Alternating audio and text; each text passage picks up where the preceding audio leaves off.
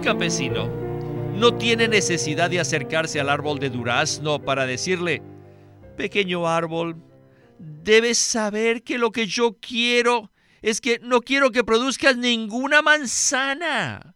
Mi deseo es que produzcas duraznos. Ay, si el duraznero pudiera hablar, le diría, Señor, no necesita decirme eso. ¿No sabe que mi vida tiene una ley, la cual es la ley del durazno? Dicha ley me regula para que yo produzca duraznos. Bienvenidos al estudio Vida de la Biblia con Witness Lee. Esperamos que este estudio vida los introduzca en un disfrute más profundo de las escrituras y de nuestro querido y precioso Señor Jesús. Visítenos en nuestra página de internet radiolsm.com y allí podrán escuchar gratuitamente todos los programas radiales del estudio vida.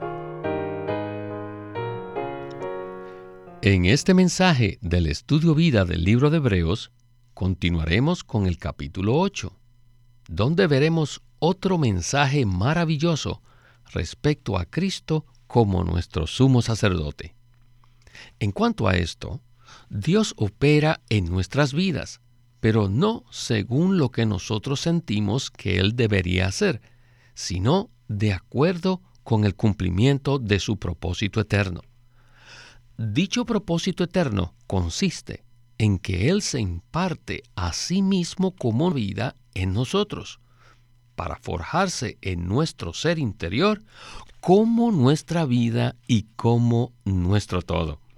Y para llevar a cabo su propósito eterno, Dios nos ha dado un nuevo pacto.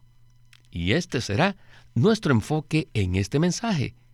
El mismo lleva por título La ley de vida. Y hoy está con nosotros Oscar Cordero, quien nos acompañará en este viaje por el libro de Hebreos. Oscar, bienvenido una vez más al estudio Vida. Gracias, Víctor. Me alegra muchísimo poder estar aquí. El capítulo 8 del libro de Hebreos coincide bastante con el capítulo 8 del libro de Romanos, a pesar de que estos libros fueron escritos a dos diferentes categorías de creyentes. Entonces, Oscar, ¿Podría usted hacernos un breve comentario al respecto? Bueno, el libro de Romanos fue escrito, por supuesto, a los creyentes en Roma, quienes eran principalmente gentiles. Y el libro de Hebreos fue escrito a los creyentes hebreos que estaban dispersos, que en ese entonces se debatían en seguir en su andar con el Señor.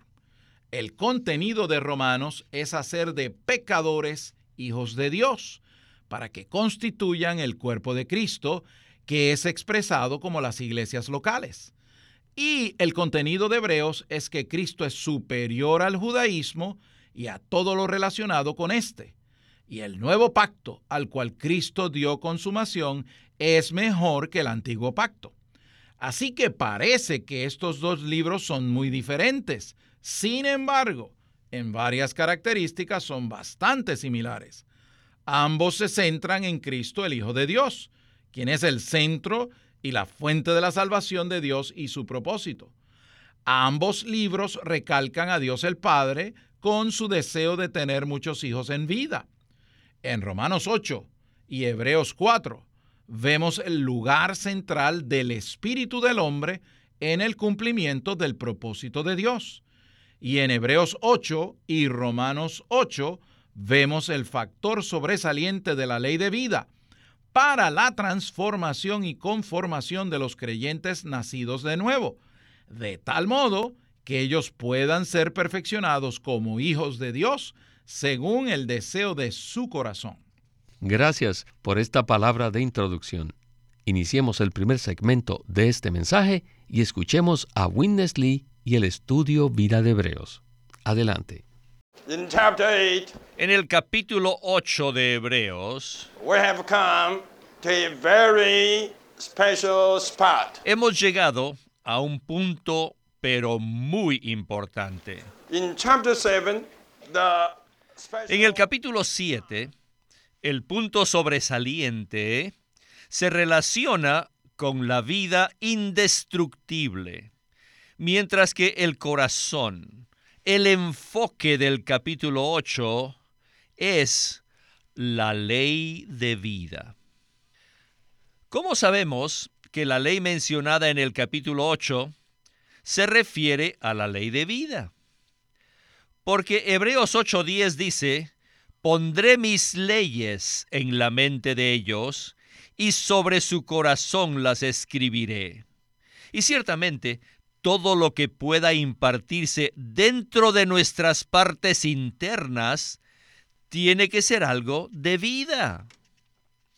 Cualquier cosa que no venga de la vida jamás podría ser impartida en nuestro ser interior. Conforme a este contexto, podemos comprender que cuando el capítulo 8 de Hebreos habla acerca de la ley, se refiere a la ley de vida. Les pido que tengan en mente que la ley de vida es el enfoque, es el corazón del capítulo 8 de Hebreos. En este capítulo también tenemos otras cinco cosas que son maravillosas. El ministerio celestial. Y también está el tabernáculo celestial. Y también tenemos el ministerio más excelente. Y está allí el mejor pacto y las mejores promesas. El contenido del mejor pacto, esto es, lo que está dentro del pacto, son cuatro puntos. Y estos son la propiciación y el perdón de los pecados, la impartición de la ley de vida, tres, el tener a Dios como nuestro Dios y ser su pueblo, y finalmente la habilidad interior de conocer al Señor. Todos estos cuatro puntos se enfocan en una sola cosa, que es la ley de vida. Oscar, el versículo 10 del capítulo 8 de Hebreos nos habla acerca del nuevo pacto basado en una cita del libro de Jeremías. En dicho pacto, Dios imparte sus leyes en las partes internas de nuestro ser. Sin duda, esto hace referencia a la ley de vida. ¿Qué tal entonces si usted nos explica en qué consiste la ley de vida? En el capítulo 7 de Romanos, Pablo describe que en su experiencia le era muy difícil tratar de llevar una vida recta y describe el hecho de que descubrió que había una ley en él, es decir, en su carne. Cada vez que Pablo quería hacer el bien, algo se levantaba en él que se oponía a eso, que se resistía a eso y que lo llevaba cautivo para hacer las cosas que él no quería hacer y que le impedía hacer las cosas que él quería hacer. Así que al final de ese capítulo había un clamor en su interior y Pablo gritó, miserable de mí, ¿quién me librará del cuerpo de esta muerte? Y entonces la respuesta a esto aparece en el capítulo 8. Pablo dice, ahora pues, ninguna condenación hay para los que están en Cristo Jesús, porque la ley del Espíritu de vida me ha librado en Cristo Jesús de la ley del pecado y de la muerte. ¡Qué gloriosa declaración es esta! Esta es la ley del espíritu de vida. Esta ley nos libera de la ley del pecado y de la muerte. Y la carga relativa a la ley de vida consiste en una operación dentro de nosotros que le da fin a la operación del viejo yo, que le da fin a la vieja ley en nuestra carne. Y luego, aquí en Hebreos 8:10 dice, pondré mis leyes en la mente de ellos. Esta afirmación en particular indica que la ley que se menciona aquí es la ley de vida, porque sólo aquello que se relaciona con la vida divina puede impartirse en nuestro ser interior. Tiene que haber algo que opera en nosotros, y ese algo es de naturaleza metabólica. Así que es una ley de vida no son simples enseñanzas o algún tipo de doctrina, sino que es la vida divina lo que se imparte en nosotros. Y esta vida divina es algo que opera en nuestro interior. Oscar, gracias por esta respuesta. Cada vez que comparamos los diferentes pasajes de los libros de la Biblia y vemos cómo coinciden, esto realmente fortalece nuestra fe en la palabra de Dios.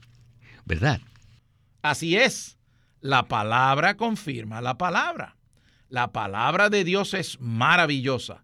Siempre necesitamos valorar esta palabra y deleitarnos en ella por el contenido de vida que recibimos, que es Dios mismo que se imparte a nosotros. Amén. Bien, regresemos de nuevo con Winnesley para escuchar más acerca de este estudio vida.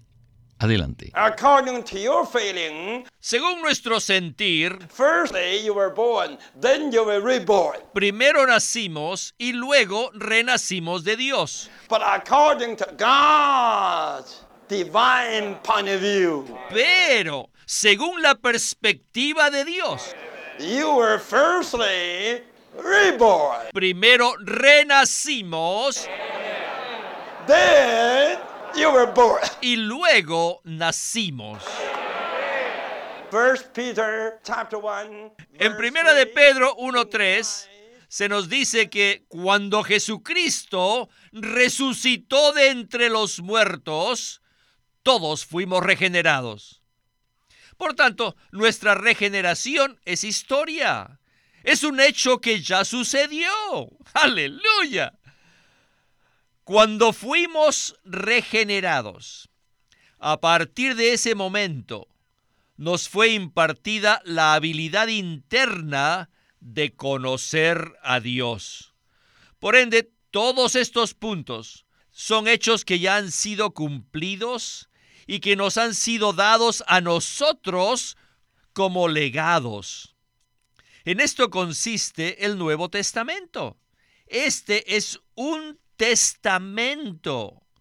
¿Un testamento de quién? El testamento de Jesucristo. Ustedes simplemente deben recibir su último testamento y darle las gracias, diciéndole, gracias Señor por tu testamento. Gracias por tus legados, Señor. Gracias por el perdón de los pecados.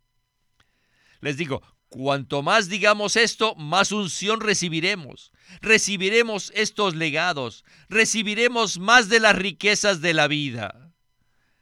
Un pobre pecador que recibe estos legados inmediatamente se convierte en un millonario. ¿Por qué? Porque habrá recibido el testamento de Jesucristo, un legado lleno de riquezas. Vaya, todos necesitamos ver esto. ¿Saben que el enfoque del tabernáculo celestial, el ministro celestial, el ministerio más excelente, el mejor pacto y las mejores promesas están enfocadas todas en la ley de vida? ¿Y qué es la ley de vida? Primeramente necesitamos ver que la ley proviene de la vida. La vida es sencillamente Dios mismo en Cristo que viene y entra en nosotros. Entonces, ¿qué es la ley de vida? La ley de vida es la característica natural, la función espontánea y automática de la vida de Dios. Miren, cualquier tipo de vida, ya sea la vida vegetal o la vida animal o la vida humana o la vida divina, tiene una función específica. Por ejemplo, el árbol de manzanas tiene su función, que consiste en producir manzanas. El perro también tiene una función. Su función consiste en ladrar. Y la vida del gato es simplemente atrapar ratones. Todo tipo de vida tiene una función automática y esta función es la ley de esa vida. Un campesino no tiene necesidad de acercarse al árbol de durazno para decirle, pequeño árbol, debes saber que lo que yo quiero es que no quiero que produzcas ninguna manzana. Mi deseo es que produzcas duraznos. Ay, si el duraznero pudiera hablar, le diría, Señor, no necesita decirme eso. ¿No sabe que mi vida tiene una ley, la cual es la ley del durazno? Dicha ley me regula para que yo produzca duraznos. ¿Qué es la ley de vida? Es la función automática, la función innata de la vida divina. Dios está en nosotros y Él es nuestra vida. Y esta vida está en el plano más elevado y es la vida más activa, es la más viviente. Esta vida tiene una función automática e innata. Y cuando esta vida funciona, nos regula. Y esta función es la ley de vida. Cuando esta vida funciona, nos regula. En cierto sentido, muy positivo, su función es una regulación. Esta clase de trabajo, esta clase de función que realiza no es nada objetivo, sino que es absolutamente subjetivo, es algo interno.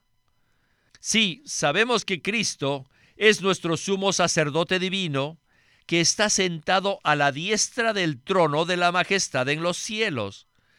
Pero no debemos olvidarnos que cuando Él resucitó de entre los muertos, Él impartió su vida divina en todos nosotros. Todos necesitamos darnos cuenta de que esta es la revelación divina.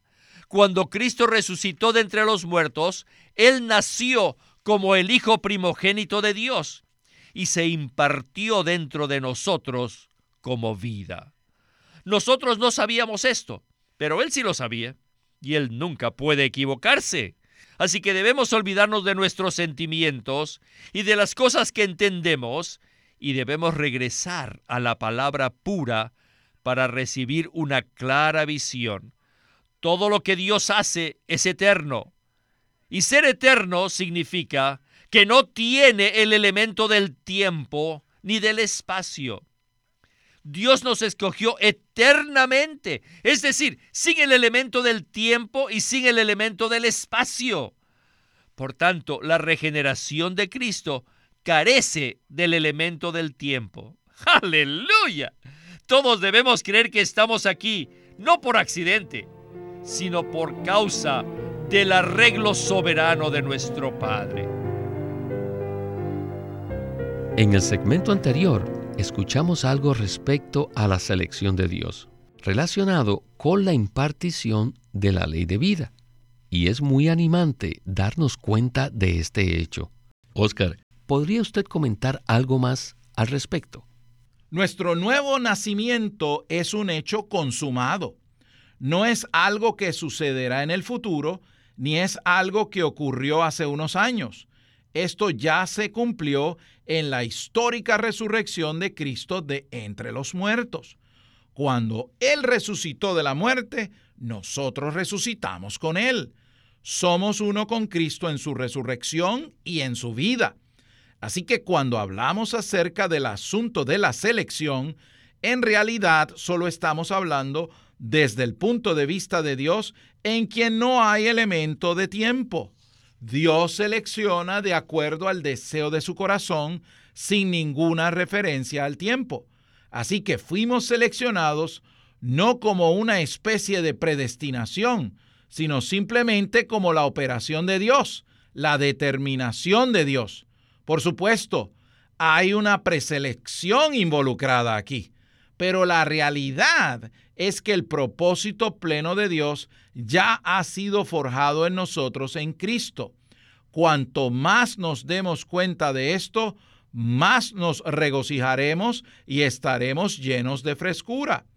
Esto es lo que estaba en el apóstol Pablo cuando escribió el libro de Efesios. Él casi salta con gozo sobre nosotros y nos dice, bendito sea el Dios y Padre de nuestro Señor Jesucristo, que nos bendijo con toda bendición espiritual en los lugares celestiales en Cristo. Dios nos escogió antes de la fundación del mundo y nos predestinó para ser hijos de Dios. ¡Qué palabra tan maravillosa! Cuanto más repitiéramos esa palabra, más unción habría dentro de nosotros. Al decir amén a esta palabra y al expresarla en nuestro vivir. Cuando nuestro punto de vista está en unidad con la perspectiva de Dios, entonces llegamos a ser la expresión de lo que Él es. Cuanto más fuerte sea nuestra comprensión, más fuerte será nuestro vivir. El Hijo de Dios se ha impartido en nosotros. Ahora somos receptores, no solo del Hijo como aquel que está en los cielos, sino como aquel que está justo dentro de nosotros en nuestro espíritu humano. Aquí estamos disfrutando de la impartición. Aquí disfrutamos todo lo que procede de la vida. Y esta vida divina tiene una función innata, una función automática, que es la ley de esta vida. La vida divina dentro de nosotros puede hacerlo. No estamos aquí tratando de vivir, sino que más bien estamos aquí viviendo conforme al Dios que opera en nosotros. Cristo en nosotros verdaderamente es la esperanza de gloria. Así es, Oscar. Y no puedo más que decir aleluya y gloria al Señor. Bien, regresemos con Winnesley por última vez para escuchar el segmento de conclusión de este mensaje. Antes de que Cristo ascendiera a los cielos, en el momento en que resucitó, Él se impartió a sí mismo en nosotros. Ya lo hizo. Una vez que Él entró en los cielos, no tenía nada más que hacer, porque ya había efectuado todo. Él ya había hecho la purificación de los pecados, y se había impartido en el pueblo marcado de antemano por Dios. Y entonces, ¿qué Cristo está haciendo en los cielos? No tiene nada que hacer, porque ya lo hizo todo. Solo Él está sentado a la diestra de Dios el Padre. ¿Haciendo qué? No está haciendo nada. Nada más que interceder. Él está intercediendo por nosotros. Pero Él está intercediendo para qué? solo por un solo propósito. Él intercede para que la vida divina que está en nosotros, la cual es Él mismo, pueda desarrollarse en nuestro ser y llegue a ser las muchas leyes que nos regulan en todo aspecto. Una de estas leyes puede entrar en nuestra voluntad, la otra puede entrar en nuestra mente para regularla y renovarla por completo, cuando nuestra mente sea renovada por la ley de vida, será revolucionada y nunca más pensaremos de la misma manera que lo hicimos antes.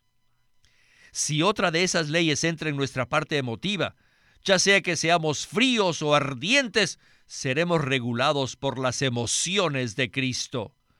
Sea que amemos, odiemos, acusemos, rechazamos, escojamos, una vez que él entra allí, nuestras emociones serán revolucionadas. Esta es la manera en que su vida divina funciona dentro de nosotros. Y cada parte de la función de su vida es una ley, es una regulación. Algunas de estas funciones entrarán en nuestras emociones, otras irán a nuestra mente y otras a nuestra voluntad. Esta es la ley de vida. Y cuando la ley de vida trabaja en nosotros, Él nos saturará, nos empapará y nos salvará por completo hasta llegar a la perfección. La salvación completa que Cristo efectúa no significa que nosotros estamos en la tierra y que Él se encuentra a gran, gran distancia de acá, en los cielos, intercediendo por nosotros y que un día oramos y Él nos responde, responde nuestra oración extendiendo su mano y salvándonos. No, ese es un concepto religioso.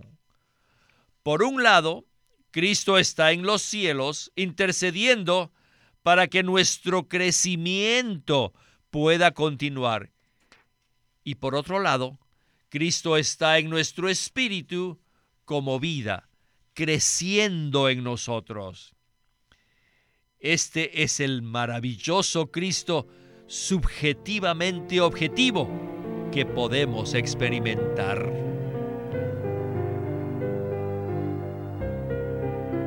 Oscar, según nuestro concepto natural, nosotros oramos y Él extiende su mano desde los cielos para hacer una obra reconfortante para nosotros. Pero al relacionar esto con la operación de la ley de vida en nosotros, ¿será que es así como intercede el Señor por nosotros?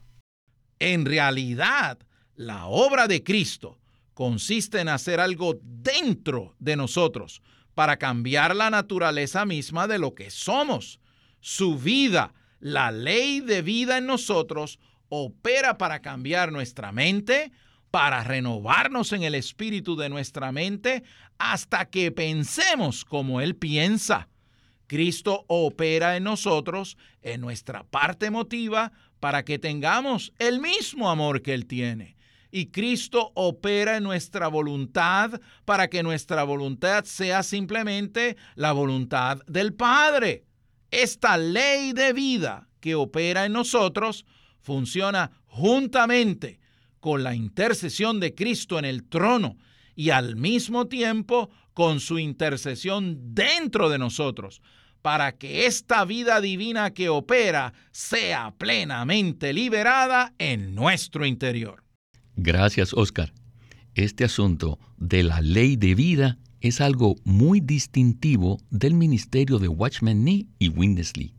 Si no hubiera sido por el ministerio de estos dos siervos de Dios, jamás podríamos comprender estas cosas tan claramente. Bueno, Oscar, el tiempo se nos terminó.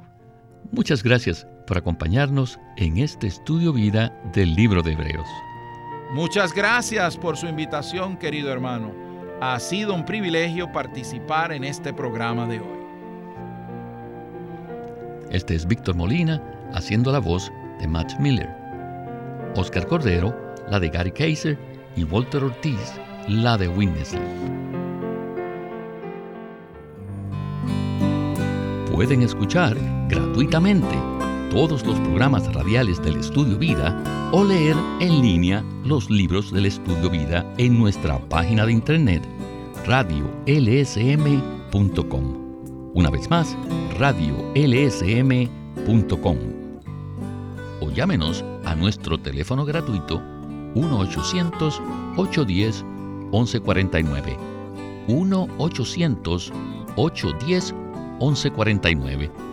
Además, si desean, pueden comunicarse con nosotros enviándonos un correo electrónico a estudiovida.lsm.org.